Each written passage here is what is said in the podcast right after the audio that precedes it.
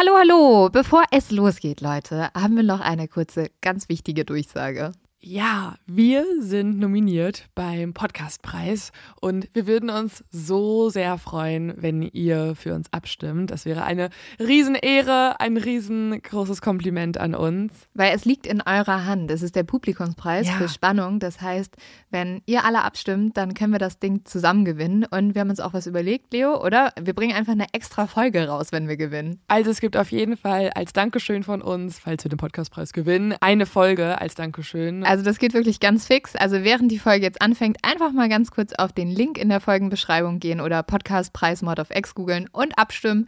Dankeschön! Dauert nur wenige Sekunden und man muss sich auch nicht registrieren. Und jetzt geht's los mit der Folge.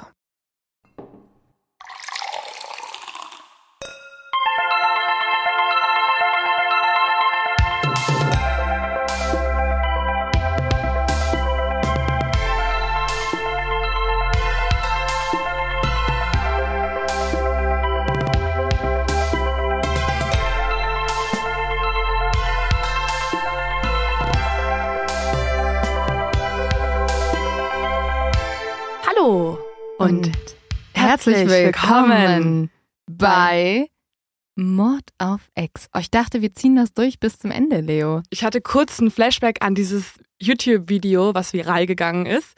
Kennst du das von diesem Paar, wo die, das lade ich euch alle hoch, ähm, wo die einfach jeden Satz gemeinsam aussprechen bei, was ist das, Bares für Rares oder so? Und der Mann ist nur so, die Frau sagt, ähm, Schauen wir mal, was wird.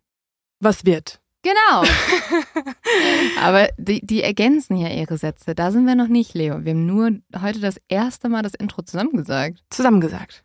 Okay, das ziehen wir jetzt bitte nicht durch. Das ist so wie Kinder, die früher alles immer nachgesagt haben. Wir hatten tatsächlich ähm, bei unserer Nachbarschaft so ein Zwillingspaar, die tatsächlich irgendwann gleichzeitig geredet haben. Ah, Und die hatten auch sehr ähnliche Namen, Lena und Anna oder so. Und das war gruselig, weil Ja. es wurde gesagt, hallo, willst du spielen? Spielen. oh, Mit gleichen Klamotten da kriege ich gerade so einen richtigen Schauer. Ja, weil man direkt an eine True Crime Story denkt, Ja. wo beide auch zusammen morden, oder? Ja, apropos True Crime. Äh, ich weiß nicht, ob es dir auch so geht, ne? Aber ich habe gemerkt, dass wenn ich im Urlaub bin, ich kann nicht abschalten. Also es ist ja schon wieder ein paar Wochen her, dass äh, wir beide Urlaub gemacht haben. Ich habe eine Angewohnheit, sobald ich irgendwo in ein fremdes Land in Urlaub fahre, dass ich immer die Leute frage, ob das denn gefährlich da sei. Und dann versuche ich immer so ganz smooth dazu überzuleiten, zu fragen, gibt es denn einen besonderen True Crime-Fall hier? Kann ich irgendwas rausfinden hier? Ja, und mein Freund ist immer schon so mega genervt. Wir saßen einmal in so einem Bus mit einem Typen, der hat uns irgendwie zum Kajaking gefahren. Und ich habe so angefangen, Smalltalk zu machen ne, und habe so langsam in diese Richtung gesteuert. Ich war so, fühlen Sie sich denn sicher hier? Mein Freund guckt mich schon so von der Seite an, so richtig so, Augen werden gerollt, so, das ist jetzt nicht dein fucking Ernst. Du fängst jetzt nicht mitten im Urlaub damit an. Der Typ so, ja, ja, ist relativ sicher. Auf einmal erzählt er so eine Geschichte, dass die alle Waffen im Garten vergraben haben, weil es gab ja in Kroatien, wo ich im Urlaub war, zwischen 1991 und 1995 einen schrecklichen Krieg. Und dann hat uns dieser Mann erzählt, dass von diesem Krieg einige Leute immer noch so traumatisiert sind und Mhm. weil die gefoltert worden und so schlimme Sachen durchgemacht haben, dass manchmal, meinte der, dieser ähm, Typ, mit dem wir da gefahren sind, anscheinend einfach nachts ganze Familien abgemetzelt werden. Was? Dass einfach ehemalige Soldaten zu denen ins Haus kommen. Weil Und- sie eine, an einer posttraumatischen Belastungsstörung Genau. leiden und dann Ja, deswegen immer noch das so rauskommt, die Gewalt in der Gesellschaft. Aber ja. davon, also das hört sich jetzt ganz schön schlimm Das an. klang auch wie so ein kleines Horrormärchen. Aber jedenfalls habe ich in meinem Urlaub, wie du merkst, Reisewarnung für Kroatien. ja, vielleicht können wir darüber nochmal sprechen nach dieser Folge. Für mich war das ein sehr schönes Land. Ich habe mich auch sehr sicher da gefühlt. Bis ich auf einen Fall gestoßen bin, weil ich habe ja immer Leute gefragt, was ist hier ein Mhm. Fall, der irgendwie noch im Kopf der Menschen hängen geblieben ist. Und dann gegen Ende meines Urlaubs wurde mir ein Fall erzählt, der hat mich nicht mehr losgelassen. Und Leo, ganz ungewöhnlich heute, ausnahmsweise mache ich mal ein Cold Case.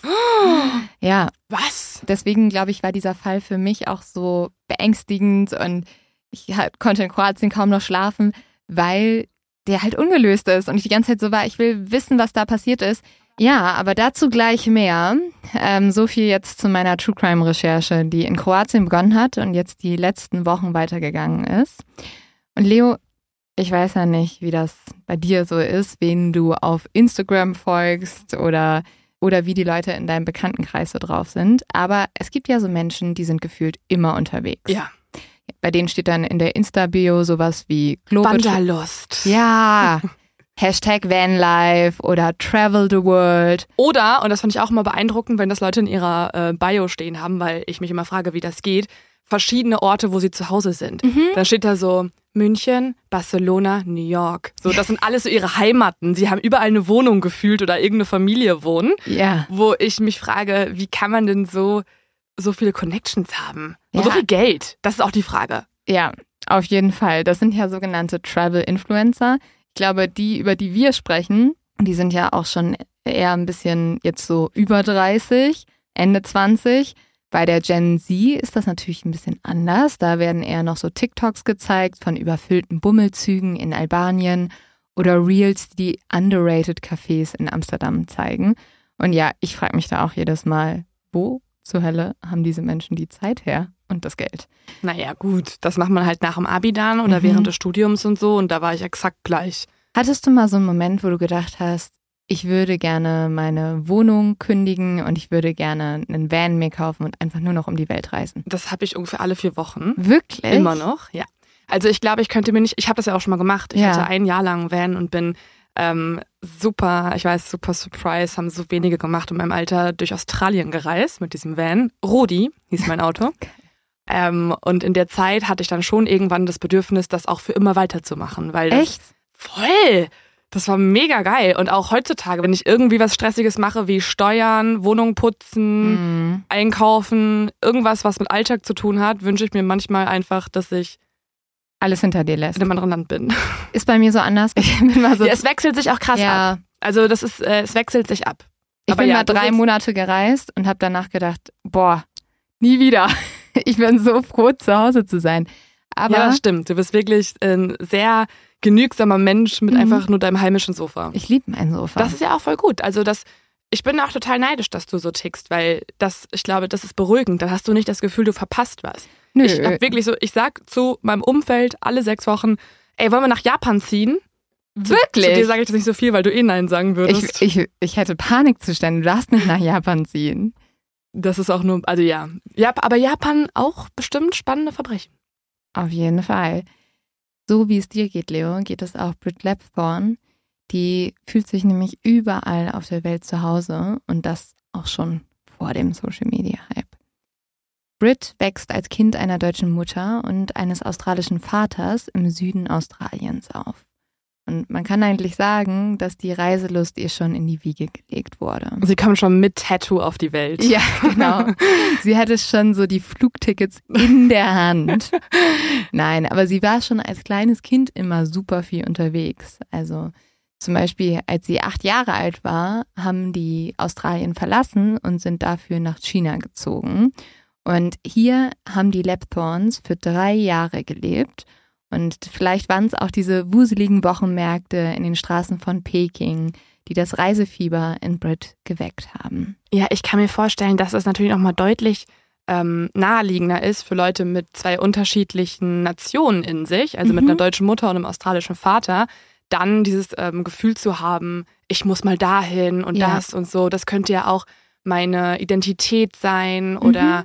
Ich kann mir vorstellen, dass diese Menschen einfach viel stärker die Sehnsucht haben, in dem Land zu leben, was sie vielleicht auch in sich tragen. Ja, und nicht nur das, also Brit hat vor allem immer ein Interesse daran gehabt, die Welt zu sehen.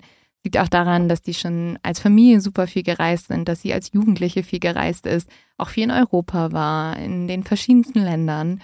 Und ehrlich gesagt hat Brit als Jugendliche schon mehr von der Welt gesehen als die meisten Erwachsenen. Mit 20 Jahren hat sie schon Fuß auf fast jeden Kontinent gesetzt.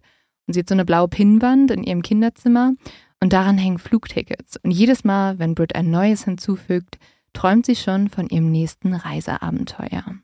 Brits Familie ist deswegen auch nur wenig überrascht, als Brit Anfang 2008 mit der Idee um die Ecke kommt, im Sommer eine große Backpacking-Tour zu machen. Für vier Monate will sie Europa bereisen.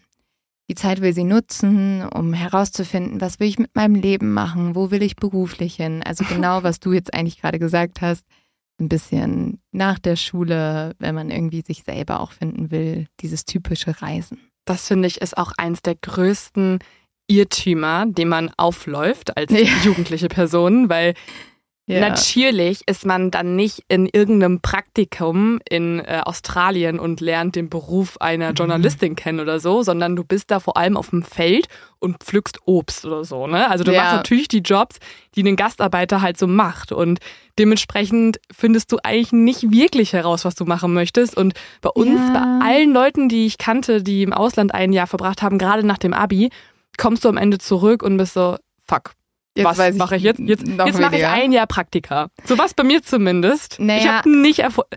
Also, ja, du lernst halt viel über andere Kulturen. Ja, du das lernst auf jeden verschiedene Fall. Menschen kennen. So nee, also das war auf jeden Fall. Auch sich selber ist man gut in Orientierung oder ist man gut im Klettern, lernt man schnell neue Leute kennen, hat man irgendwie ein Händchen für Sprachen ja. erlernen. Sowas findet man auf jeden Fall raus und das ist auch total gut. Aber vor allem findet man auch raus, wie viel Bier man trinken kann an genau. einem Abend. Was, äh, wie teuer der Alkohol in Australien ja. ist und wie du richtig geiles Trinkspiel spielen kannst damit. Aber vielleicht übertragen wir hier auch gerade unsere Erfahrungen zu sehr auf die Allgemeinheit. Ja, wer weiß. Bei Brit ist es auf jeden Fall so, die studiert eigentlich gerade BWL an einer sehr renommierten Universität in Melbourne und sie gilt als eine zuverlässige und fleißige Studentin. Aber sie will sich jetzt wirklich im Sommer mal eine Pause von den Hörsälen gönnen. Weil während sie in diesen Vorlesungen sitzt, träumt sie eigentlich nur die ganze Zeit davon, fremde Kulturen und neue Erlebnisse mitzubekommen. Und so reicht sie einen Antrag für ein Urlaubssemester ein.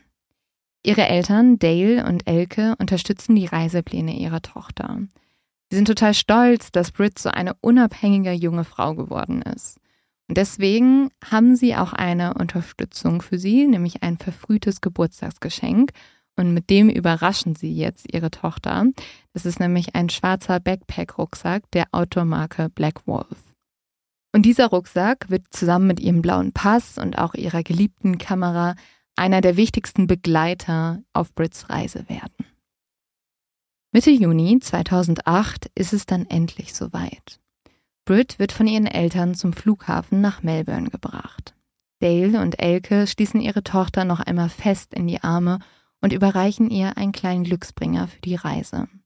Zum Glück ist der Abschied nur für kurze Zeit. In Paris plant die Familie nämlich gemeinsam einen Monat später Brits 21. Geburtstag zu feiern.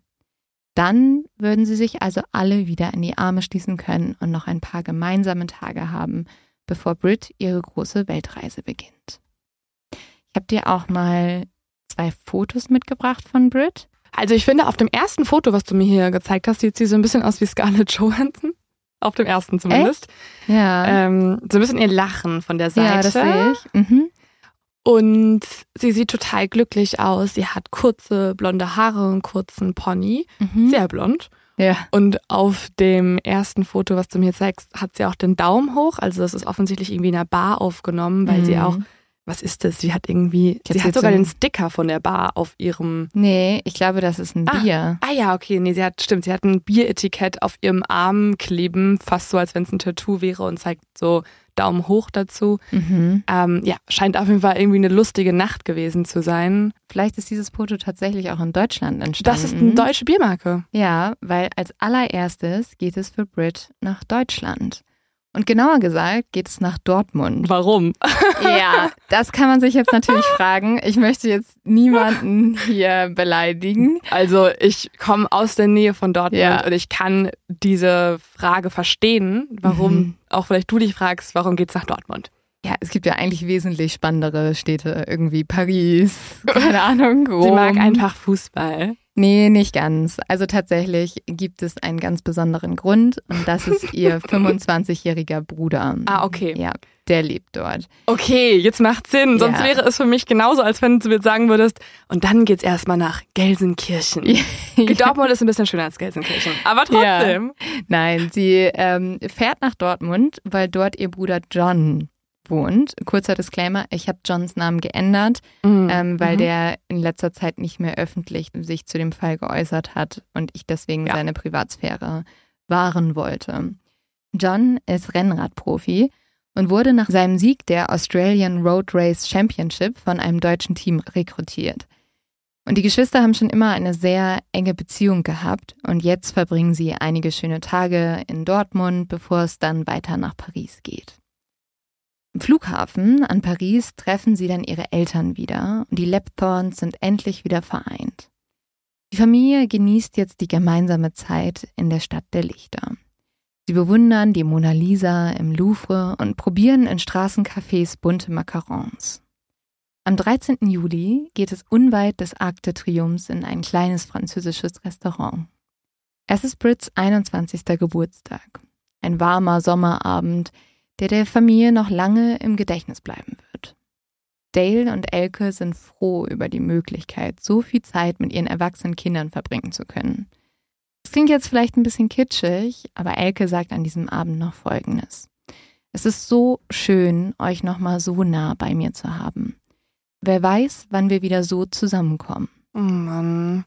Aber ich kann, ja, das ist ja auch voll selten, wenn beide Kinder halt ja. wegziehen und irgendwo sind zum Studieren und dann auch noch in zwei unterschiedlichen Ländern, auf zwei unterschiedlichen Kontinenten, ja. dann ähm, ist natürlich sowas mega Besonderes und dann auch noch in Paris. Ja, absolut. Und deswegen freuen sich die Eltern auch so. Und diese Zeit in Paris ist so besonders für alle. Ende Juli verabschieden sich dann Dale und Elke von ihren Kindern. Für sie geht es jetzt zurück nach Melbourne. Noch ahnen sie nicht, dass es das letzte Mal ist, dass sie ihre Tochter lebend gesehen haben. Brit ist zu dieser Zeit aber voller Vorfreude. Für sie geht das Abenteuer Europa jetzt erst richtig los. Über Deutschland reist Brit nach Polen, dann nach Slowenien und dann nach Bosnien. Bei ihren Eltern meldet sie sich wie versprochen regelmäßig mit kurzen Anrufen. Alles gut, versichert Brit, wenn ihre Mama Elke sich mal wieder Sorgen macht. Auch auf Facebook teilt Brit wöchentlich Updates ihrer Reisen. Elke und Dale freuen sich, so ein wenig an den Erlebnissen ihrer Tochter teilhaben zu können. Im Netz können sie Brits Reiseroute verfolgen, wie sie in Slowenien im Blettsee schwimmt und im polnischen Krakau eine Stadtrundfahrt macht. Sie können auch verfolgen, wie ihre Tochter das lokale Nachtleben erkundet und eine Kajaktour unternimmt. Aus dem bosnischen Mostar berichtet Brit begeistert vom Ruf der Muezzinen und den mutigen Brückenspringern. In einer Nachricht an eine Freundin beschreibt Brit Mostar als eine der schönsten Städte überhaupt. Brit saugt die neuen Eindrücke förmlich nur so auf. Sie lernt neue Leute kennen und sie probiert sich durch die lokale Küche. Zu diesem Zeitpunkt könnte die Europatour für Brit nicht besser laufen. Und voller Vorfreude fiebert sie auf ihren nächsten Reisestopp hin. Das ist die kroatische Adriaküste. Da warst du doch jetzt auch, oder? Genau, da war ich jetzt auch. Aber bevor es losgeht, spricht Brit jetzt noch mit einem Freund aus Melbourne am Telefon. Und der warnt sie allerdings eindringlich davor, dass sie dort alleine reisen sollte. Weil gerade aus Kroatien habe dieser Freund immer wieder beunruhigende Geschichten gehört. Eine Freundin sei nach einer Party im Auto eines Fremden aufgewacht. An die letzten Stunden vor ihrem Verschwinden habe sie keine Erinnerung mehr. Brit nimmt diese Warnung zwar sehr ernst, aber sie lässt sich von ihren Plänen auch nicht abbringen. Sie ist halt schon sehr viel gereist und kann eigentlich Gefahren gut abschätzen und weiß auch, wie sie sich nicht in schwierige Situationen bringt. Ich finde auch das irgendwie ein bisschen verständlich, dass sie so reagiert, mhm. weil der Freund spricht ja jetzt eine Reisewarnung für ein komplettes Land aus. Ja. Dass in Kroatien eine Freundin irgendwie da im Auto aufgewacht ist.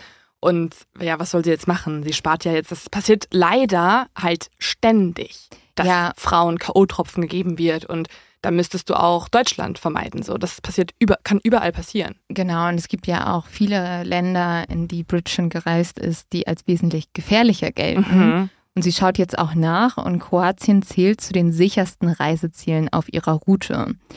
Es steht sogar, dass in Kroatien die Straßenkriminalität sehr gering ist und auch Gewaltdelikte selten sind. Taschendiebstähle und Eigentumsdelikte kommen vor allem in Touristengebiete vor. Das schreibt das Auswärtige Amt auf seiner Seite. Und auch für alleinreisende Frauen wird die Urlaubsnation immer wieder empfohlen. 2011 veröffentlicht der Online-Webdienst Yahoo ein Ranking der sichersten Urlaubsländer für Backpackerinnen und Kroatien belegt dabei den siebten Platz. Explizit wird sogar Dubrovnik als eine der sichersten Städte hervorgehoben. Brit fühlt sich also keine Sekunde unwohl, als sie am nächsten Tag die mittelalterlichen Stadtmauern von Dubrovnik erblickt. Die beeindruckende Architektur und das Meer lassen sie die Warnung ihres Freundes schnell vergessen. Aufgrund seiner malerischen Altstadt wird Dubrovnik auch Perle der Adria genannt. Inzwischen gehört der Ort sogar zum UNESCO-Weltkulturerbe. Nur wenige Jahre nachdem Brit selber in Dubrovnik angekommen ist, wurde Dubrovnik genutzt als King's Landing im HBO-Klassiker Game of Thrones. Da wurde King's Landing? Ja, in Dubrovnik. Und ähm, ah. das hatte also riesige Folgen. Das war ehrlich gesagt auch ein Riesengrund, warum ich nicht nach Dubrovnik gefahren bin, weil da kommen halt jetzt mittlerweile jährlich Millionen Touristen in diese ja. Hafenstadt, um zu sehen, wo Daenerys damals ihre äh, Drachen großgezogen hat und wo King's Landing gedreht wurde. Äh, und tatsächlich ist Dubrovnik durch die Serie Game of Thrones zu einer der meistbesuchten Städte Kroatiens geworden. Ich glaube, ganz schön viele Leute, die dorthin fahren, sind da ein bisschen enttäuscht, weil sie ja. nicht, weil sie nicht äh, vorher ähm, geahnt haben, wie viel dann doch am Ende durch CI und irgendwelche ja. Programme erstellt wurde bei Game of Thrones. Natürlich, natürlich sieht es nicht so aus wie bei Game of Thrones. Aber ich habe mir jetzt ein paar Fotos reingezogen von Dubrovnik und ähm, es ist wunderschön. Es also, ist super schön. Direkt das Bedürfnis, da auch hinzureisen. Ja, obwohl ich muss sagen, ich war in Split und Split ähm, ist auch ähnlich zu Dubrovnik. Da wurden auch Teile von Game of Thrones gedreht. Und ähm, das sieht auch auf Fotos alles super schön aus. Es ist auch super schön, aber es ist vor allem überfüllt. Und es ist auch im Sommer schrecklich heiß in diesen Städten. Deswegen, ich habe gar nicht so ein Bedürfnis, nochmal in diese Städte zu fahren. Ich finde das Meer ganz toll da. Aber die Städte fand ich ein bisschen anstrengend. Ja. Man muss aber auch sagen, im Jahr 2008 gab es noch kein Game of Thrones und deswegen ist Dubrovnik auch noch nicht so voll. Brit reicht aber auch das wunderschöne Meer und die tolle Altstadt, um zu sagen, hier möchte ich hinreisen. Am 15. September checkt Brit ins Backpacker Club Hostel ein.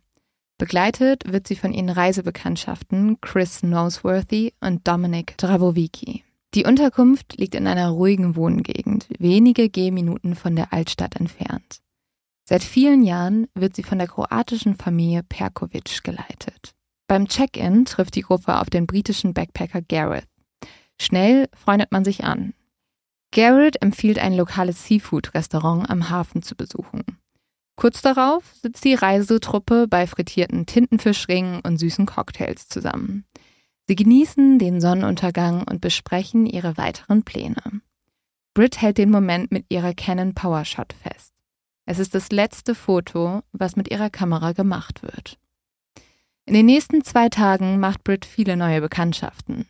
Sie lernt Reisende aus Deutschland, den USA und Portugal kennen. Tagsüber erkunden sie die mittelalterlichen Gassen und gehen im klaren Wasser der Adria baden.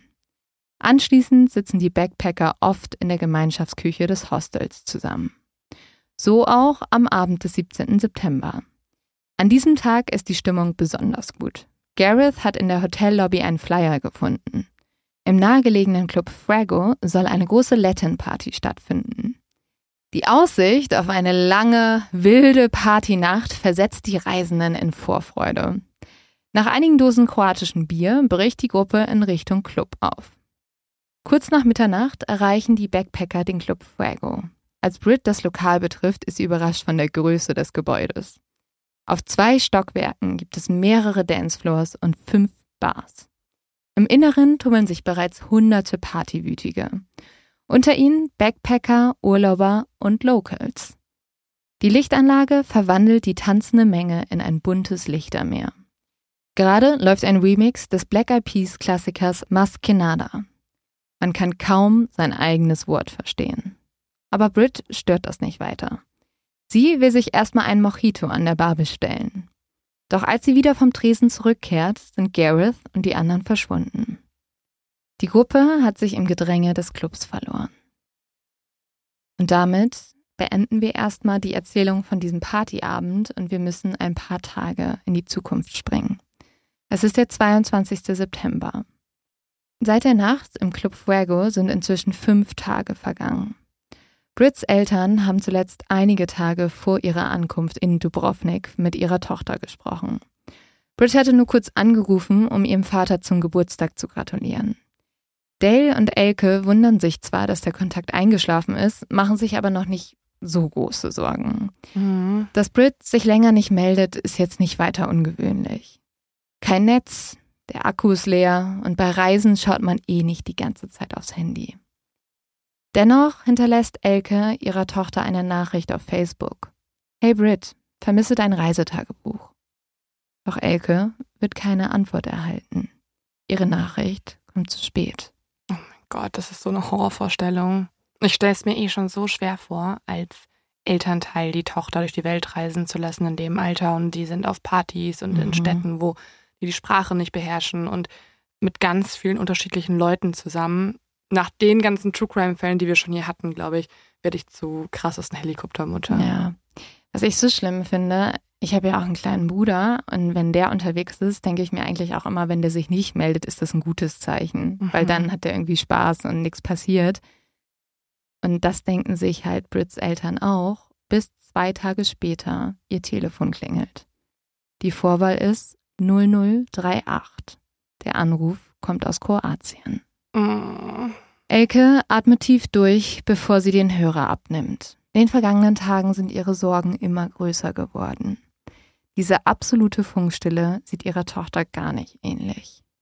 Mit ihrem unguten Bauchgefühl soll sie Recht behalten. Denn am Telefon ist weder Brit noch eine ihrer Reisebekanntschaften. Es ist ein Beamter der kroatischen Polizei. In nüchternen Worten erklärt er ihr, dass Brit vermisst werde. Die junge Frau sei seit einer Woche nicht mehr im Backpacker Club Hostel aufgetaucht. Seit jeder Nacht im Club Frago. Nach dem Anruf aus Kroatien sind die Lapthorns außer sich vor Sorge. Mit Hochdruck leiten sie eine umfassende Suchaktion in die Wege. Schnell wird ein Vermisstenbericht aufgesetzt. Auf dem Plakat sind vier Fotos von Brit abgebildet. Sie zeigen die Studentin mit blonden Bob und breiten Lachen an unterschiedlichen Stationen ihrer Reise.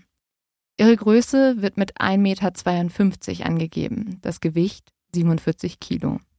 Es ist eine Belohnung von 20.000 Euro ausgelobt. Darunter schreiben die Behörden, wer hat Brit gesehen. Oh mein Gott, das ist so ein Albtraum. Die junge Australierin scheint wie vom Erdboden verschluckt zu sein. Und ich muss sagen, ich habe halt natürlich diesen Fall schon in Kroatien recherchiert. Und mir sind dann aufgefallen, dass es sehr viele vermissten Plakate auch in Split gab. Ach, hast du auch welche gesehen von Ich ihr? habe auch nicht von ihr, nicht von Ah, ihr, okay. aber von anderen Leuten. Da stand dann immer so, wer hat den, ähm, diesen Mann gesehen und vermisst seit dann und Oh dann. Gott, das sieht man in Deutschland ja fast gar nicht. Ich habe natürlich mega drauf geachtet, ne? Also Aber ich, ich, achte, also ich würde sagen, ich achte in München zumindest auch drauf. Und das Einzige, was hier vermisst wird, ist eine Katze. Und die wird schon ziemlich lange in meinem Viertel vermisst. und es gibt jetzt natürlich jemanden, der relativ nah an Brit dran ist, also ihr Bruder, der ja in Deutschland wohnt, der fasst jetzt auch einen Entschluss. Er will selber nach Kroatien reisen, um sich vor Ort ein eigenes Bild der Lage zu machen. Warum wurden seine Eltern so spät informiert? Und weshalb haben die Ermittler erst jetzt begonnen? Wer hat Brit zuletzt gesehen? John hat ganz viele Fragen zusammengeschrieben. Das sind tatsächlich drei Seiten. Und mit diesen Seiten geht er jetzt zu den Ermittlern und will die halt komplett ausquetschen. Mhm.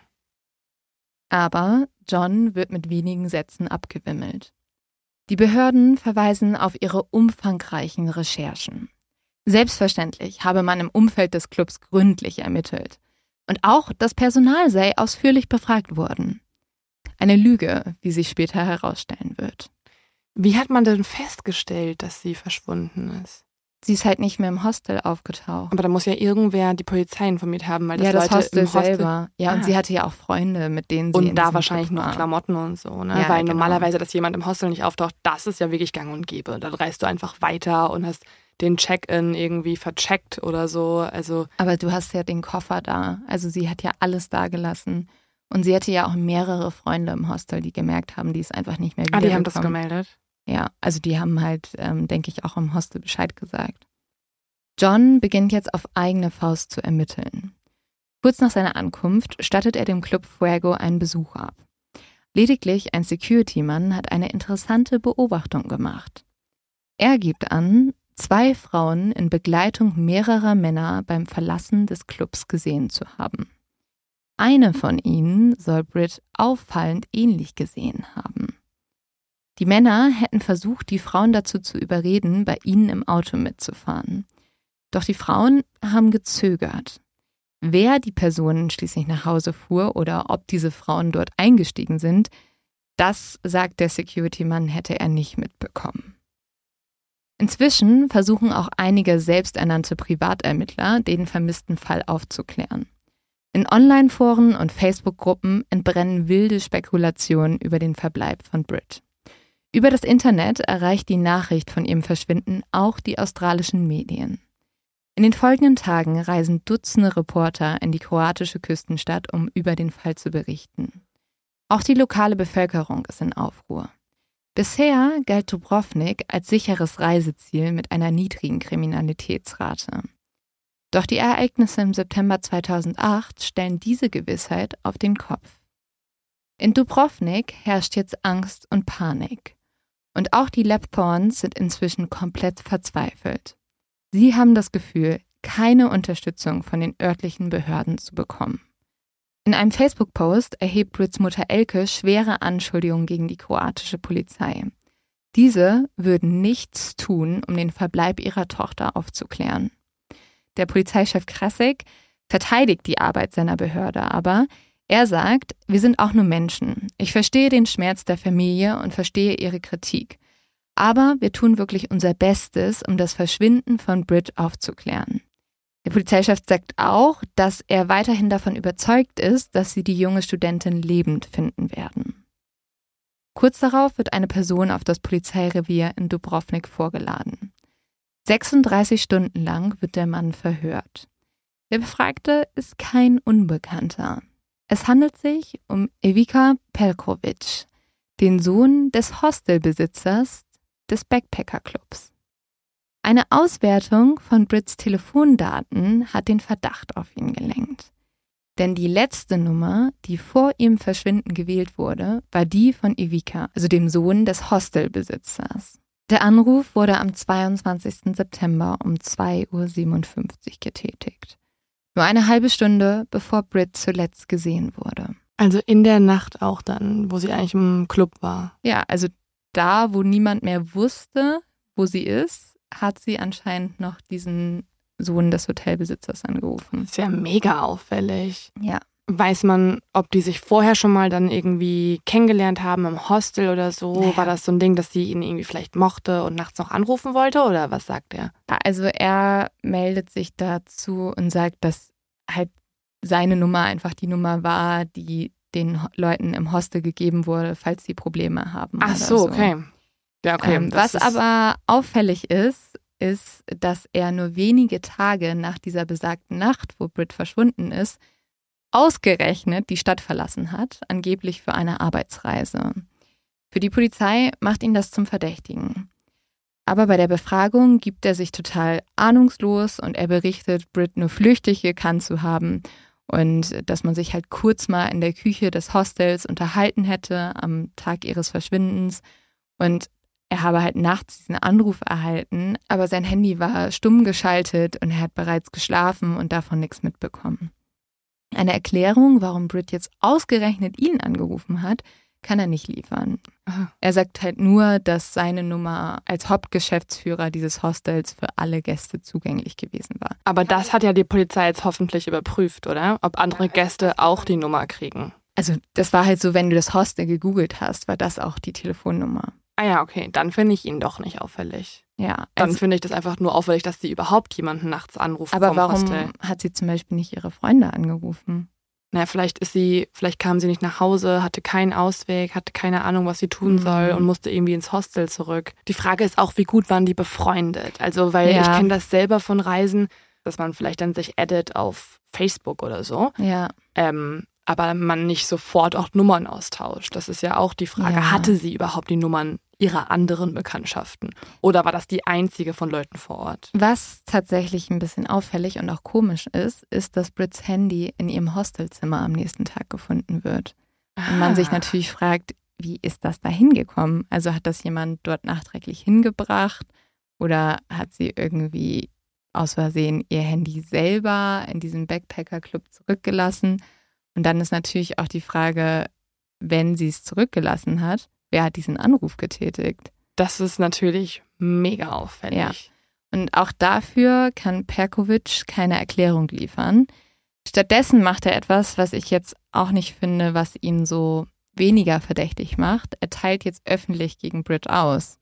In Interviews gibt er an, Britt sei umtriebig gewesen, habe viele Männerbekanntschaften gehabt und ähm, ja, so ein bisschen so, sie sei ja selber schuld gewesen. Was? Und das sind so Aussagen, die halt die Angehörigen total verletzen und auch sehr misstrauisch machen. Vor allem ist sie ja auch noch nicht wahnsinnig lange in Dubrovnik. Also er Ja. kennt ja jetzt nicht ihre komplette... Er ist der Hostelbesitzer. Ja, also vielleicht hat die da mit irgendwelchen Leuten sich gut verstanden, aber jetzt zu sagen, die hat super viele Männerbekanntschaften gehabt, da musst du eine Person vielleicht auch schon ein bisschen länger kennen als eine Woche. Ja, auf jeden Fall. Und er sagt ja, dass er sie nicht gut gekannt hat.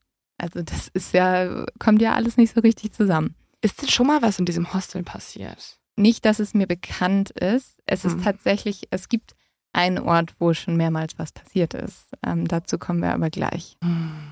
Kurz nach dem Verhör von Perkovic landet Brits Vater Dale in Dubrovnik.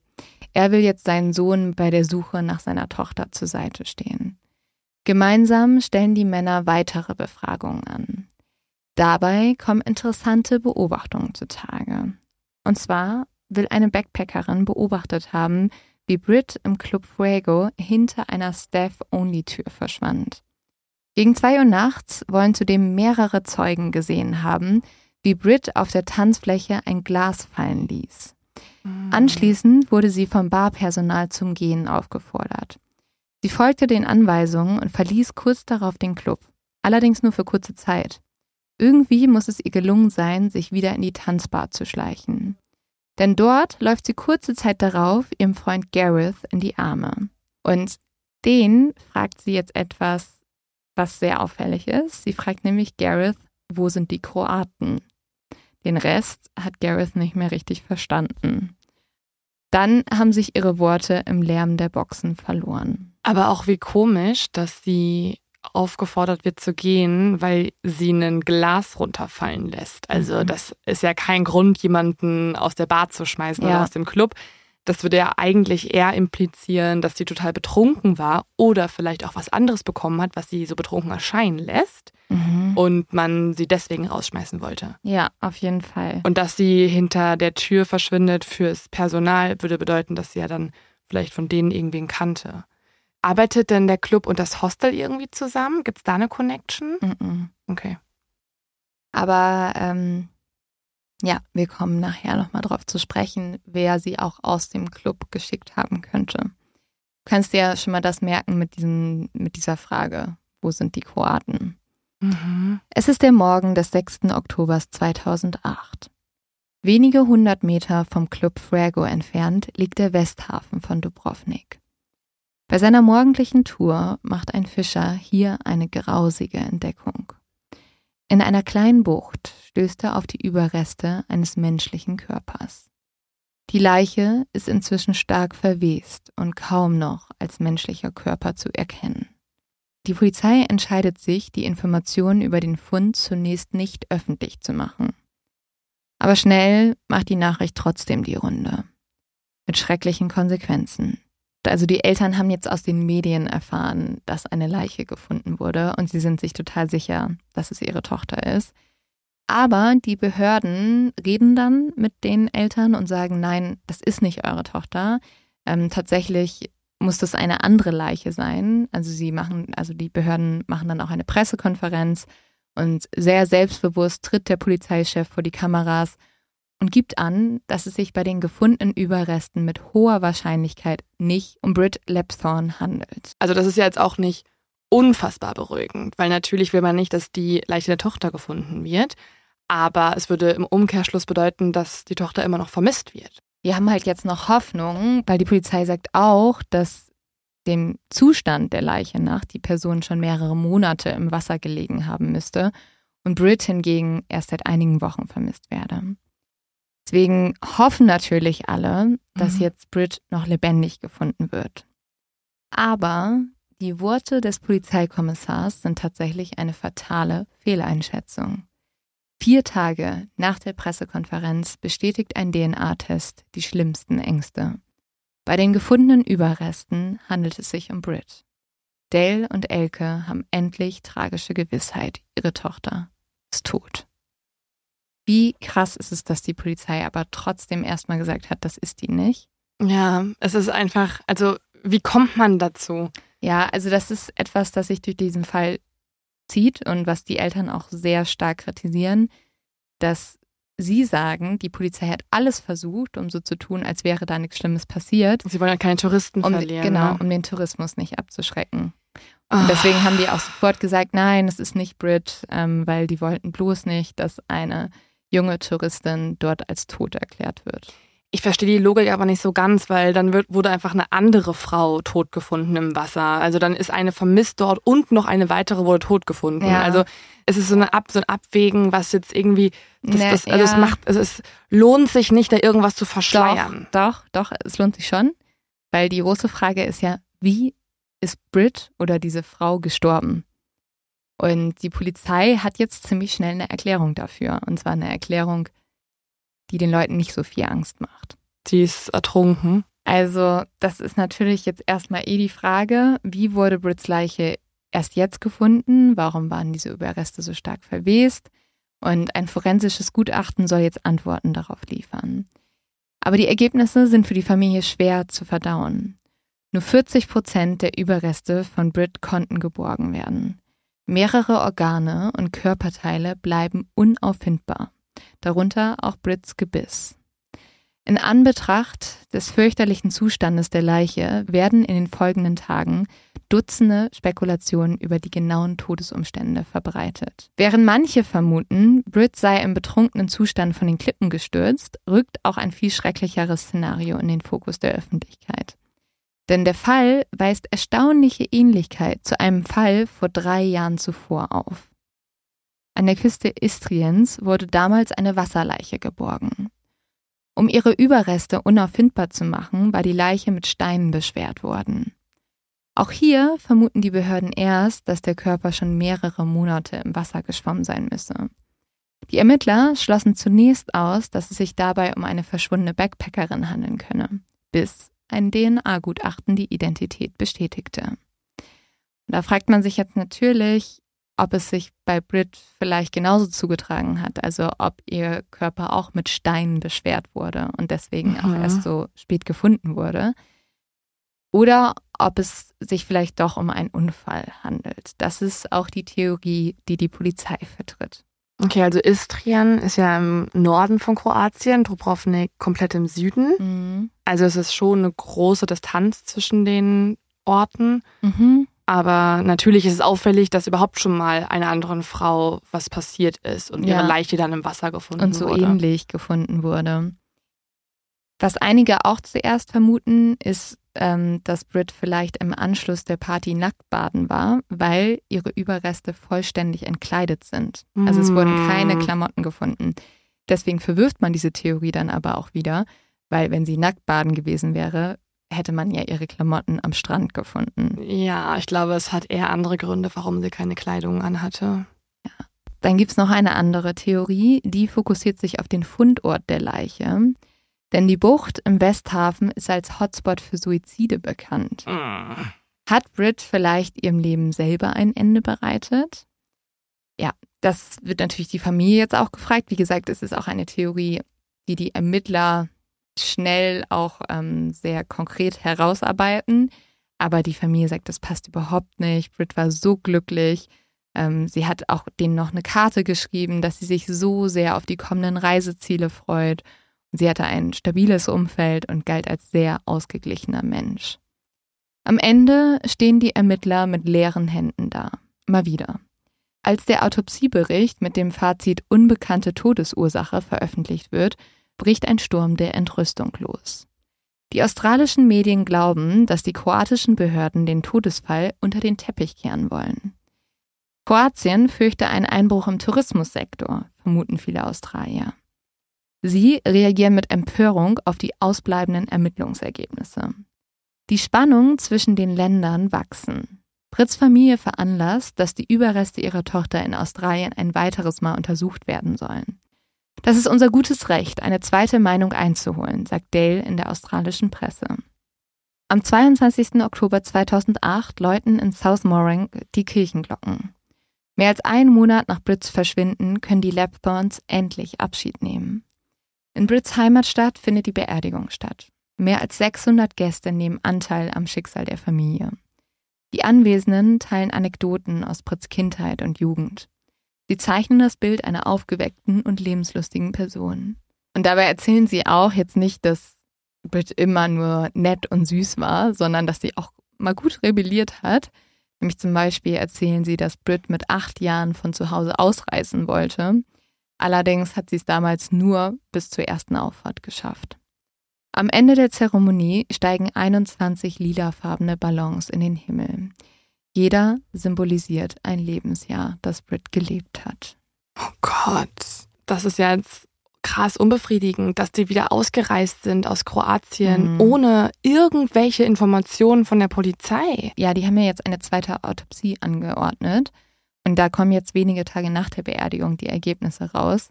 Mhm. Die sind aber sehr ernüchternd. In Brits Körper können nachträglich weder Alkohol noch Drogen nachgewiesen werden. Und die Hämatome, die am Leichnam sind, werden auf den starken Wellengang zurückgeführt. Trotz umfassender Untersuchungen können auch die australischen Forensiker die Todesursache nicht zweifelsfrei feststellen. Die Familie bleibt also weiter im Unklaren. Die Lapthorns haben viele Hoffnungen in den neuen Bericht gesteckt. Und jetzt ist er eine Sackgasse. Doch an anderer Stelle gibt es jetzt neue Ermittlungsansätze. Endlich wird der Familie das Material einer öffentlichen Überwachungskamera zur Verfügung gestellt. Die Aufnahmen bringen Interessantes zutage. Sie zeigen, wie in der Nacht von Brits Verschwinden ein Van vor dem Club Fuego hält. Hastig springt aus diesem Van eine Person heraus. Dann verschwindet das Auto wieder in der Dunkelheit. Noch eine Sache ist hier komisch. Die Polizei hat zunächst behauptet, dass aufgrund eines Stromausfalls alle Kameras vor und im Club nicht funktionieren. Die Clubbesitzer widersprechen dem allerdings. Eigentlich hätten die Kameras alles aufgezeichnet und diese Aufnahmen hätten sie der Polizei übergeben. Die Polizei gibt daraufhin an, es gab einen technischen Defekt, deswegen wurden alle Aufnahmen gelöscht. Nur eine Kamera vor dem Club soll funktioniert haben. Das ist diese Kameraaufnahme, die dann auch der Familie zugespielt wird. Brits Vater sieht die Aufnahmen bereits auf dem Polizeipräsidium. Hier erkennt er, wie eine blonde Frau in einen Van steigt. Als Brits Vater später aber das Videomaterial beantragt und von der Polizei dann bekommt, fehlt ausgerechnet diese Stelle. Immer wieder spult Brits Vater jetzt zurück und er kann auch einen Schnitt erkennen, der im Videomaterial gemacht wurde. Und es scheint ganz so, als wäre das Material bearbeitet worden. Auch die australischen Medien werden jetzt auf diese Aufnahmen aufmerksam. Und es gibt einen Investigativjournalisten, Ross Coulthard, der reist jetzt mit seinem Team nach Kroatien, um Antworten zu suchen und herauszufinden, was ist wirklich passiert. Und dieser Journalist schafft es, mehrere Frauen zu finden, insgesamt fünf Stück, die alle von sehr gruseligen Erlebnissen erzählen in diesem Club Fuego. Und drei davon sprechen öffentlich. Und ihre Berichte wollen wir uns jetzt einmal kurz anschauen. Fall Nummer 1. Im Sommer 2007, ein Jahr bevor Brit nach Kroatien kommt, macht eine junge Australierin Urlaub in Dubrovnik. Auch sie geht mit Freunden im Club Fuego feiern. Anschließend, und da sagt sie dann auch im Nachhinein, da war's, das war natürlich total naiv von mir und das hätte ich nicht machen sollen, lässt sie sich aber von zwei kroatischen Männern in einem blauen Van mitnehmen. Doch die Männer bringen sie nicht nach Hause, stattdessen fahren sie eine einsame Straße entlang. In dem Moment kriegt die Frau natürlich totale Panik. Sie fragt jetzt auch die Männer, wo sie denn hinfahren, aber die antworten einfach nicht. Und das ist der Moment, wo sie weiß, das war ein Fehler. Sie oh kriegt jetzt Panik sie reißt die Autotür auf, springt aus dem Auto, rennt weg und oh versteckt Gott. sich unter einem Busch. Und dann rennt sie tatsächlich zurück in die Stadt und sie wird noch so in der letzten Sekunde, findet sie so eine Security-Frau, die ihr dann hilft und dann kann sie sich verstecken. Oh mein Gott, also das ist ja mega auffällig und das klingt schon sehr stark nach ja, nach den Tätern. Ja, das ist Fall Nummer eins. Kommen wir zu Fall Nummer zwei. Fünf Tage bevor Brit verschwindet, verlässt eine Touristin den Club Fuego. Das war auch in Split so, da liegen ganz viele so große Cruise-Ships, aber auch so Partyschiffe an. Mhm. Und sie entscheidet sich jetzt, diesen Weg nach Hause zu laufen, weil das nicht besonders weit ist. Und ihre Freunde, die sind tatsächlich einige Meter hinter ihr. Ansonsten sind die Straßen von Dubrovnik menschenleer. Plötzlich taucht neben der jungen Frau ein dunkelblauer Van auf. Im Wagen sitzen zwei Männer. Einer von ihnen versucht jetzt, die junge Frau in das Auto zu ziehen. Die Frau schreit und sie läuft so schnell sie kann weg. Mein Gott. Ihr gelingt es zu fliehen und sie rettet sich jetzt in ein unbewohntes Gebiet am Stadtrand von Dubrovnik. Oh Gott. Aber plötzlich taucht eine Gruppe Männer auf, die sich als Polizisten ausgeben. Es sind fünf bis sieben Männer und die Frau erkennt, dass sie alle Waffen tragen. Die Männer rufen Polizei, Polizei. Und die Frau überlegt dann auch, ah, okay, können die mir helfen? Aber dann, und das finde ich so gruselig, erkennt die junge Frau, dass einer der Männer Nein. der Beifahrer aus dem blauen Van ist, der Oh sie vor Gott. dort reinziehen wollte. Und in dem Moment weiß sie, diese Menschen wollen ihr nichts Gutes. Die Frau, Die haben sie einfach verfolgt. Die Frau schmeißt sich auf den Boden und tut jetzt so, als hätte sie einen Anfall. Und sie hört, wie einer der Männer ruft, sie wird sterben. Und das ist ihr großes Glück, weil die Männer schauen sich dann an und lassen die Frau auf den Boden zurück. Okay. Also die hätte sich nicht länger verstecken können, weil. Sie wurde halt umzingelt, ne? Ah. Und sie hatte auch Glück, dass ihre Freunde dann auch irgendwann gekommen sind, aber sie hat halt, sie hat, sie wusste nicht, was sie tun sollte und hat sie gesagt, ja, okay, ich tue jetzt einfach so, also sie hat einfach so die Augen zurückgerollt und hat so getan, als ob sie so ohnmächtig wird und so einen Anfall hat. Krass, Das hat sie dass sie überhaupt noch so schnell schaltet und Ja. sich so eine, ja, sowas ausdenken kann in dem Moment. Ich glaube, ich wäre einfach erstarrt. Also diese Frau erzählt, dass ihr das passiert sei fünf Tage bevor Brit verschwunden ist. Das ist so auffällig. Was auch noch sehr auffällig ist, ist Fall Nummer drei. Nämlich zehn Tage nachdem Brit verschwunden ist, wird eine Amerikanerin im Fuego von zwei Männern angesprochen. Diese Männer geben sich als Polizeibeamte aus. Mm. Die Frau soll sie mit aufs Revier begleiten. Die Beamten behaupten nämlich, sie sei verhaftet. Die Frau erkennt dann aber, dass die Polizeimarke fake ist und fängt an, sich zu wehren. Also sie hat einen Freund dabei und der merkt das und der versucht jetzt halt, sie zu beschützen und geht dazwischen. Und damit werden die Männer zunehmend aggressiv. Sie beginnen jetzt, auf diesen Freund einzuprügeln und zwar richtig, richtig schlimm. Und zum Glück sehen das andere Backpacker in diesem Club und versuchen, den beiden jetzt zu helfen. Als genügend Leute eingreifen, fliehen die Männer und fahren in einem Van davon. Die beiden letzten Fälle wurden übrigens direkt danach den Polizeibehörden gemeldet, ohne Ergebnis. Die Fälle Krass. weisen ziemlich viele Parallelen auf. Also diese drei Fälle sind Mhm. ja jetzt unfassbar ähnlich Ja. und auch alle in einem Zeitraum, der, der irgendwie auch mit Brit in Verbindung gebracht werden kann. Also es klingt natürlich sehr danach, als ob diese zwei Männer dahinter stecken. Ja, oder mehr, ne? Ja, also, zwischendurch mindestens schon mal zwei. Ja. Und wie viele hat die zweite nochmal gesehen? Sie hat gesagt, fünf bis sieben hätte sie oh gesehen. Gott, eine ganze Gruppe. Und ähm, die alle berichten, dass diese Männer total routiniert vorgegangen sind und dass das total wie so ein System gewirkt hat. Und auch wie sie die Männer beschreiben, das passt ganz schön gut zusammen. Also die Frauen erzählen, dass es ein größerer Typ mit schwarzen Haaren war und ein kleinerer mit hellen Haaren. Und ähm, es gibt auch noch ein weiteres Detail, das auffällig ist. Die attackierten Frauen waren allesamt Touristinnen und sie waren alle klein, schmächtig und blond. Die sehen alle ganz schön aus wie Brit. Oh Mann. Und ähm, dann gibt es ja auch noch was anderes, ne? Die haben alle von diesem Van gesprochen. Mhm. Und der Van war ja auch auf dem Überwachungsvideo von der Nacht, wo Brit verschwunden ist. ja, und hätte man auf dem Video Brit den Club verlassen sehen, wäre das ja auch irgendwie an die Öffentlichkeit gelangt, die Information, oder zumindest hoffentlich der Polizei Es übergeben gibt worden. übrigens sehr viele Überwachungsvideos, die zufälligerweise von der Nacht nicht funktionieren. Oh. Also im Club und auch ein, zwei Kameras vor dem Club. Also mal wieder so eine Sache, wo man sich auch fragt, warum. Aber weil du am Anfang der Folge ja gesagt hast, dass es ein Cold Mhm. Case ist, ne? Mhm.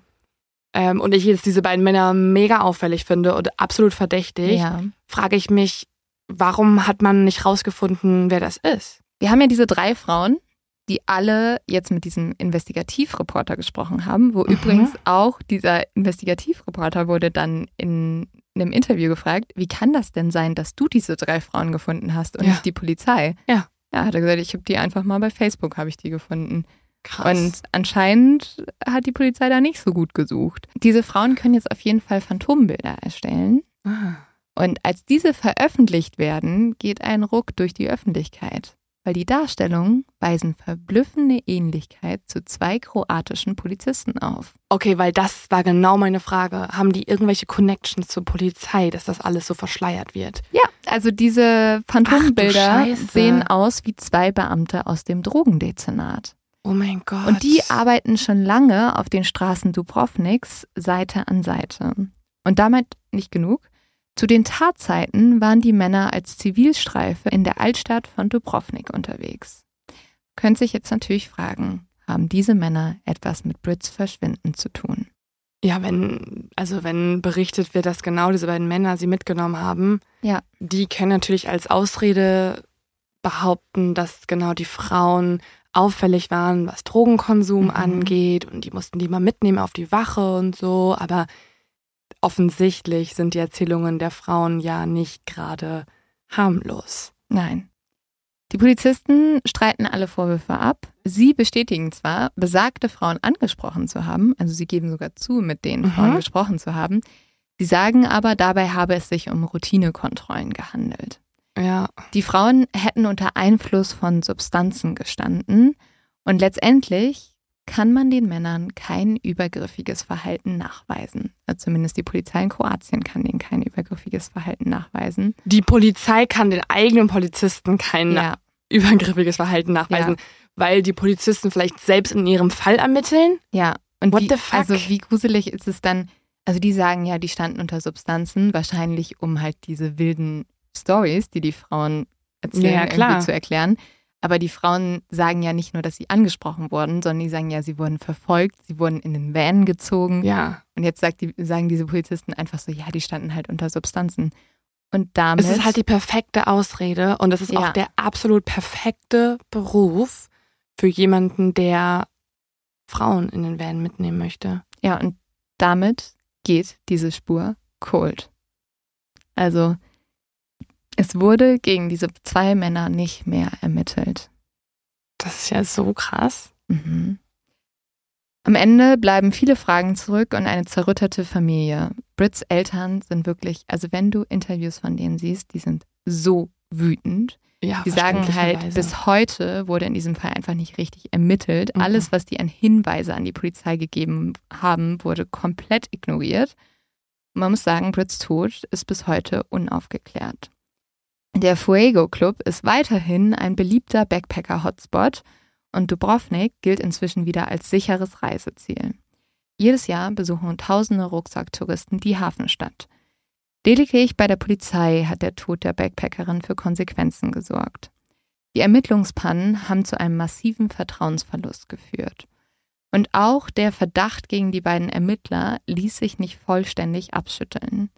In den Wochen nach Brits Tod werden zahlreiche Beamte entlassen, unter ihnen auch der Polizeichef. Und die beiden Männer vielleicht? Ja, ich hoffe mal, ich denke mal, die wurden auch entlassen. Das wäre ja sonst Ja, schräg, wenn alle drumherum entlassen werden, aber die beiden dürfen weiter ihre Drogenkontrollen nachts im Fuego durchführen. Also ähm, ich will euch jetzt natürlich, ich hatte eine sehr schöne Reise in, aus, äh, in äh, Kroatien. Ich will euch nicht sagen, dass ihr dort nicht mehr hinreisen solltet, aber vielleicht würde ich nicht mehr in diesen Club gehen. Muss ich ist schon ja sagen. heftig, dass Schon- das nicht aufgeklärt wurde. Es wurde nicht aufgeklärt. Dabei ist man ja offensichtlich so nah dran. Ja. Zum Schluss wollen wir uns aber nochmal die Theorien anschauen und der Frage auf den Grund gehen, was ist passiert. Theorie Nummer eins: Suizid. Ähm, wir haben schon drüber gesprochen, dass das eigentlich nicht so wirklich passt, weil ja auch jetzt Brit sehr lebensfroh war. Es gab keine Vorerkrankungen oder irgendwas. Man muss aber auch sagen, du siehst Leuten Depressionen auch nicht immer an. Ähm, trotzdem war es aber so, dass die australischen Behörden die Suizidtheorie ausgeschlossen haben, später dann auch die kroatischen. Da gab es ja verschiedene Faktoren, haben wir auch drüber gesprochen, wie zum Beispiel, dass es jetzt ähm, keine Klamotten gab, die gefunden wurden von Brit am Strand und so. Also mehrere Sachen, die nicht für den Suizid gesprochen haben. Ja, ja, finde ich auch. Theorie Nummer zwei, der Unfall. Vielleicht ist Brit ja auch von einer Klippe gestürzt, als sie von der Party nach Hause gegangen ist. Es hat zum Beispiel eine Freundin ausgesagt, dass Brit im Club sehr betrunken war. Also vielleicht war sie das auch noch, als sie nach Hause gelaufen ist, ist einen anderen Weg gelaufen und ist von der Klippe gefallen. Oder, wie die Polizei ja auch vermutet hat, sie war Skinny Dipping.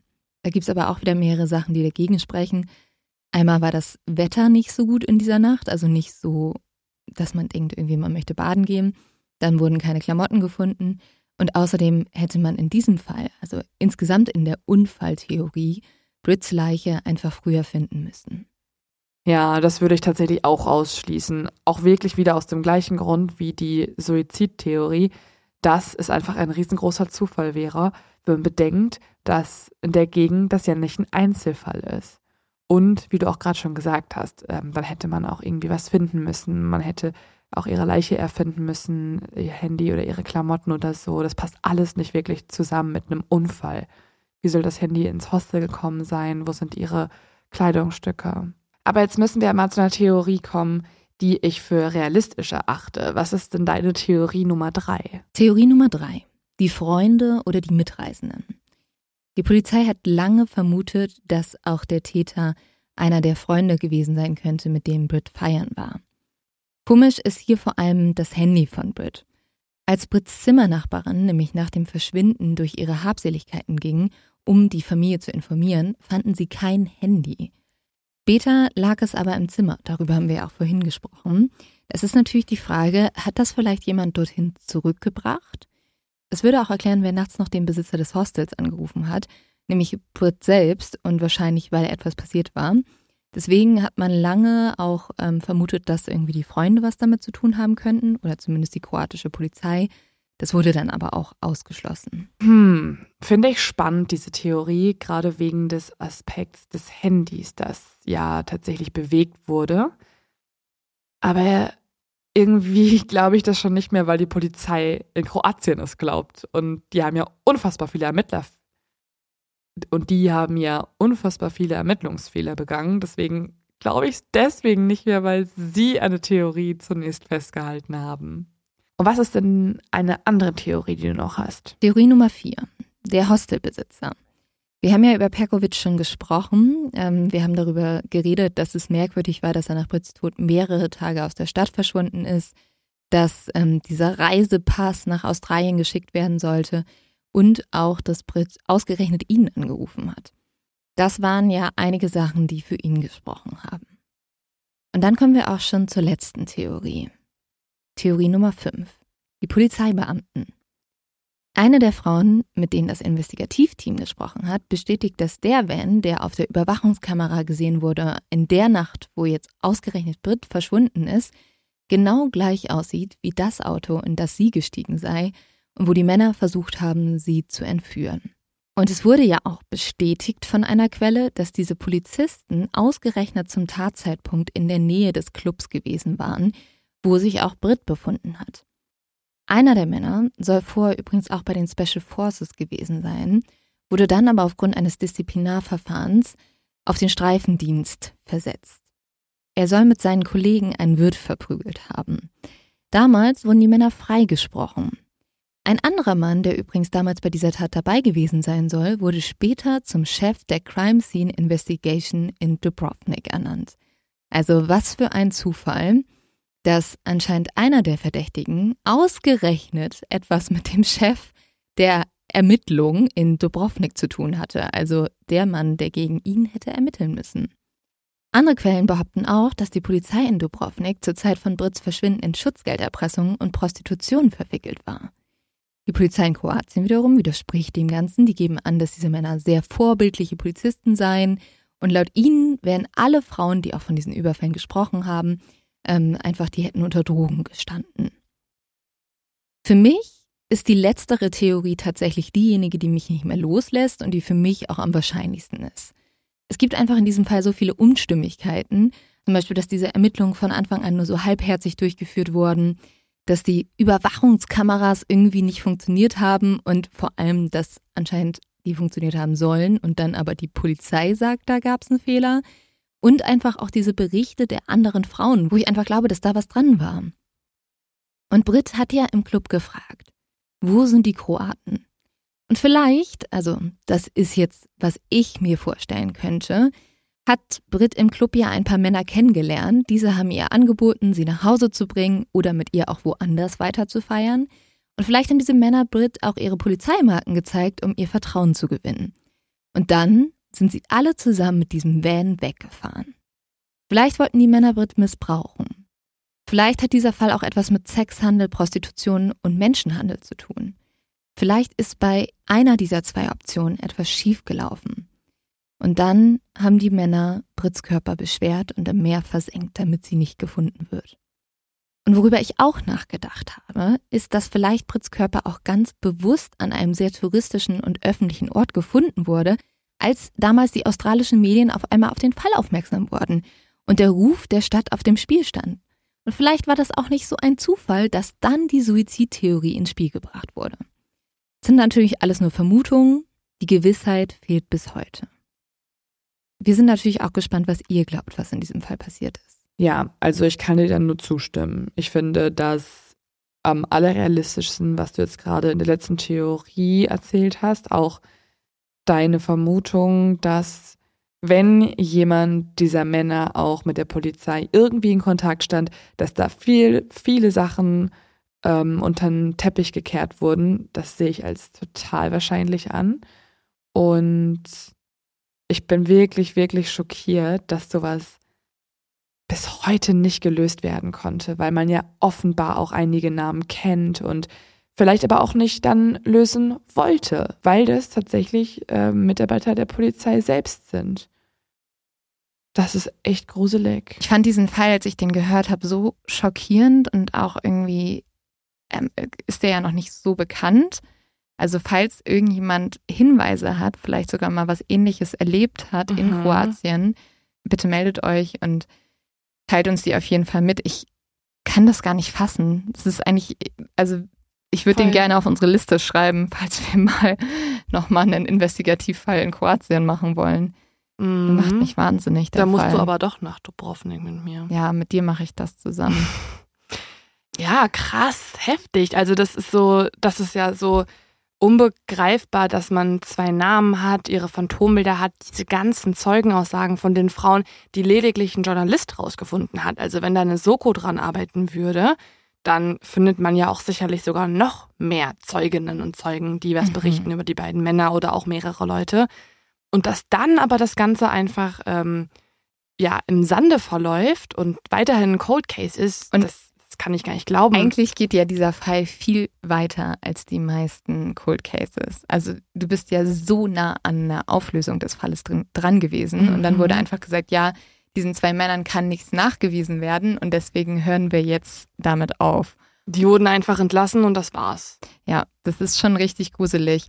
Und ich fand es so gruselig, weil Kroatien ja wirklich ein Land ist, wo viele in den Urlaub hinfahren und was auch irgendwie so ein schöner Ort ist. Und ich hatte einen wunderschönen Urlaub da, aber es ist halt einfach, egal wo du hinfährst, ist es nie ganz sicher. Und ähm, gerade bei so, also diesen Fall, da habe ich mich so reingefühlt, weil man mhm. früher so viel gereist ist. Und ja, ich, ich glaube, als Eltern hätte ich ein gutes Gefühl gehabt, wenn meine Tochter in Kroatien ist. Generell Europa. Ja. Also ähm, das ist ja noch, wenn du erfährst, dein Kind reist eher durch Europa, bist du, glaube ich, eher beruhigt, als wenn es sagen würde, äh, es reist durch Südamerika. Ja. Und dann passiert sowas. Das ist, es kann halt überall passieren. Und ich ja boah, ich finde das auch krass. Und vor allem, ich habe auch so viele Berührungspunkte. Irgendwie, allein schon, wenn man darüber nachdenkt, sie hat BWL studiert, habe ich auch studiert. Sie Ihr wollte Bruder hat in Dortmund gewohnt. Bruder, genau, ja. sie wollte eine Pause, sie wollte was Neues entdecken, mhm. sie lernte irgendwelche Leute kennen. Das, das habe ich alles eins zu eins auch schon so gehabt. Und, und das zeigt, wir alle hätten irgendwie auch Brit sein können. Und das macht es auch nochmal eine Spur härter, finde ich. Und Boah, ich hoffe einfach, dass da was passiert, dass es sich noch irgendwie aufklärt. Ja, ich fand das auch so. Ich habe dann echt gedacht, deswegen, ich musste mich dann auch in meinem Urlaub ein bisschen damit zu, zurückhalten, weil ich habe so ein mulmiges Bauchgefühl bekommen. Wahrscheinlich warst du auch immer kurz paranoid, wenn du einen Van gesehen hast, oder? Ja, schon ein bisschen. Oder zwei Männer, was man häufiger sieht als Das Van. passiert schon ein paar Mal. Zwei Männer in einem Van. Da war ich immer so, wir rennen jetzt. Wir, wir hauen hier ab. Und dann haben die eine Polizeimarke. Ja, dann ist vorbei. Das ist, äh, das ist auffällig. Ja, das ist, ich kann gar nicht glauben, dass ich davon noch nichts mitbekommen habe, erstens. Mhm. Und zweitens finde ich es auch mal gut, dass du schon meintest, falls ihr da draußen irgendwann mal was selber mitbekommen habt, weil ihr auch dort wart, weil euch irgendwer was erzählt hat. Das ist ja wirklich nicht unrealistisch. Ja. Ich kenne so viele Leute, die schon in Kroatien Urlaub gemacht haben, Und vor allem feiern Urlaub waren, gemacht ja. haben oder in Dubrovnik. Das war auch bei uns immer so, wenn wir dann Einheimische gefragt haben, so, was kann man hier machen, was sollte man machen, Mhm. haben die immer gesagt, feiern gehen. Und ich Ja. war, zum Glück hasse ich feiern gehen. deswegen war das für mich gar keine. Habt ihr auch ein Sofa? Genau, ich war so, ich gehe um 8 Uhr schlafen, deswegen ist das kein, keine Option für mich. Das finde ich ist aber auch Um mal den so Bogen zum Anfang der Folge Ja. wieder zu spannen. Und um auch mal kurz zu sagen, was für ein unkreativer Tipp, das ist genauso wie, ja, äh, wollt ihr, geht mal ins Meer, man kann da baden. so, feiern gehen ist jetzt nicht so ein Aber mega konkreter Tipp das waren euch. die zwei Tipps. Der, also ein Taxifahrer hat wirklich gesagt, entweder geht ihr schwimmen oder ihr geht feiern. Cool. so, schwimmen it is. Ihr könnt auch ähm, was essen gehen. Das Ja. macht man auch in Kroatien. Aber wir haben das ja eh oft und das finde ich immer so heftig, weil man da auch merkt, uns hören einfach mittlerweile ja auch viele Leute und das ist immer spannend von euch da auch Mhm. eure eigenen Erlebnisse zu hören. Es war ja auch nach der Panama-Folge, Mhm. die wir gemacht haben, haben sich ja auch viele Leute bei uns gemeldet, die gesagt haben, sie waren mal auf diesem Trail. In meinem Umfeld haben sich zwei Leute, äh, zwei Ex-Mitbewohner haben sich bei mir gemeldet Oh, Wow. und gesagt, dass sie aktuell in Panama sind. Die eine Was? Person hatte einen Tag vorher den Trail gewandert und die andere war kurz vorher im Hostel. ja, dann in exakt dem Hostel. deswegen, falls ihr irgendwie mal im Club Frago wart und auch irgendwie komische Erfahrungen gemacht habt, schreibt uns das auf jeden Fall. Und ähm, der Polizei bestenfalls. der Polizei oder auch. wir leiten das weiter Ja. und so. Also das, äh, genau, das wäre, wäre ein großer Wunsch von uns. Wenn wir solche Fälle besprechen, hoffen wir natürlich auch, dass die was zur Aufklärung beitragen können. Also ich war auch wirklich schockiert davon, dass ich davon noch nie gehört habe, weil irgendwie ist der für mich auch vom Gefühl sehr ähnlich zum Fall Lars Mittank. Mhm. Also eigentlich so dieses Feiern gehen mit Freunden und dann vermisst, bleibt jemand Mhm. spurlos verschwunden. Und das ist auch ein Fall, der mich, glaube ich, deshalb auch nie loslassen wird, weil man wirklich so ein Gefühl hat, das hätte ich sein können. Es ist aber auch so konkret. Also Ja. bei Last Mittag ist es ja absolut offen, Ja. das Ganze. Und hier gibt es eigentlich eine konkrete Spur. Ja. Hier wurde einfach irgendwann gestoppt. Anstatt vielleicht, dass man mal, ähm, aber vielleicht wissen wir auch einiges nicht. Ho wir hoffen mal, dass wir einiges nicht wissen und nicht Mhm. mitbekommen haben, dass das nicht an die Öffentlichkeit gelangt ist, dass beispielsweise diese Männer hoffentlich schon für längere Zeit observiert wurden, dass bei denen zu Hause mittels Razzien ähm, ja, forensische Beweise gesucht wurden und einfach nicht gefunden werden konnten, weil Ja. alles andere wäre ein Skandal. Es muss auf jeden Fall mehr Aufmerksamkeit auf diesen Fall kommen, damit er hoffentlich irgendwann noch gelöst werden kann und die Familie Gerechtigkeit bekommt. Leo, hast du denn einen Leos-Tipp für uns? Oder soll ich dir einen Reisetipp geben? Eine Alternative zu Dubrovnik. Ja, also ihr müsst das jetzt natürlich aus meiner kleinen Oma-Sicht sehen. Ne? Also ich persönlich finde ja alles toll, was ruhig ist. Und dementsprechend, und ich bin nicht so ein Touri-Fan. Ich finde das ganz schlimm, wenn ich mich mit so richtig vielen Leuten durch viel zu enge Gassen quetschen muss. Deswegen fand ich alle Inseln ganz toll. Und ich war dann auf so einer kleinen Aber sind auf Insel. Inseln nicht auch voll viele Leute? Nee, irgendwie hat sich das da ein bisschen verteilt. Ah ja, okay. Ja. Und das war tatsächlich sehr nett. Ich war auf so einer Insel vor Split, die hieß Brack und das war sehr schön. Ähm, nur mein Nicht-Reisetipp ist, wir sind mit so einem kleinen Boot da rumgetuckert, was ich Mhm. eigentlich dachte, wäre mega geil, ne? Weil so, so ein kleines Boot und das konntest Voll. Aber du konntest, wenn, Hashtag Wanderlust. die richtig geilen Boote konntest du nur mieten, wenn du einen Bootsführerschein hattest. Deswegen haben wir wirklich so eine Eierschale bekommen, in der wir rumgetuckert sind. Also Leos Tipp, macht einen Bootsführerschein, Nee, ja. um noch ein geiles Boot euch mieten zu können ähm, Ja. auf Prag. Sonst war mir nämlich schlecht durchgehend von der Eierschale. Stattdessen würde ich euch ähm, einen Buchtipp geben. Ein Buch, den, äh, das ich wirklich verschlungen habe im Urlaub und das mir seit langem mal wieder Lust am Lesen bereitet hat, wo ich Mhm. wirklich gedacht habe, wow, das ist so schön, so toll geschrieben. Und das Buch heißt Eine Frage der Chemie. Das muss ich dir auf jeden Fall auch bald schenken. Das klingt nach Liebesroman. Es ist ein Liebesroman, aber es geht nicht nur um Liebe, es geht auch um eine sehr starke Frau, die sehr ihren eigenen Willen hat. Und es geht auch um einen Hund. Oh mein, oh ja. Auch um meinen Hund. Ich lese auch gerade ein Buch über einen Hund. Mm, sehr gut. Dann kann ich dir das direkt danach auf dem Schlaftisch legen. Und zwar ein Lehrbuch, damit Oh. ich Freddo besser lesen kann. Ja. Aber ähm, ja, das klingt gut. Das ist doch ein, ein schöner Tipp mal wieder hier mit einer, also ganz was anderes, einem Liebesroman. Ja, auch mal gut, Wir oder? enden unsere harten Fälle True Crime Inhalte mit dem Tipp für einen Liebesroman Ja. und entlassen euch damit in die Woche. Wir hoffen, dass ihr nächste Woche wieder dabei seid und bis dahin, Cheers! Bis bald.